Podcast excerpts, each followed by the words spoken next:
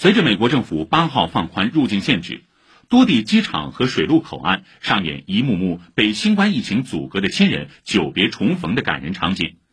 在波士顿洛根国际机场，六十三岁的退休消防员坎贝尔拿着一个新型气球迎接来自德国的未婚妻。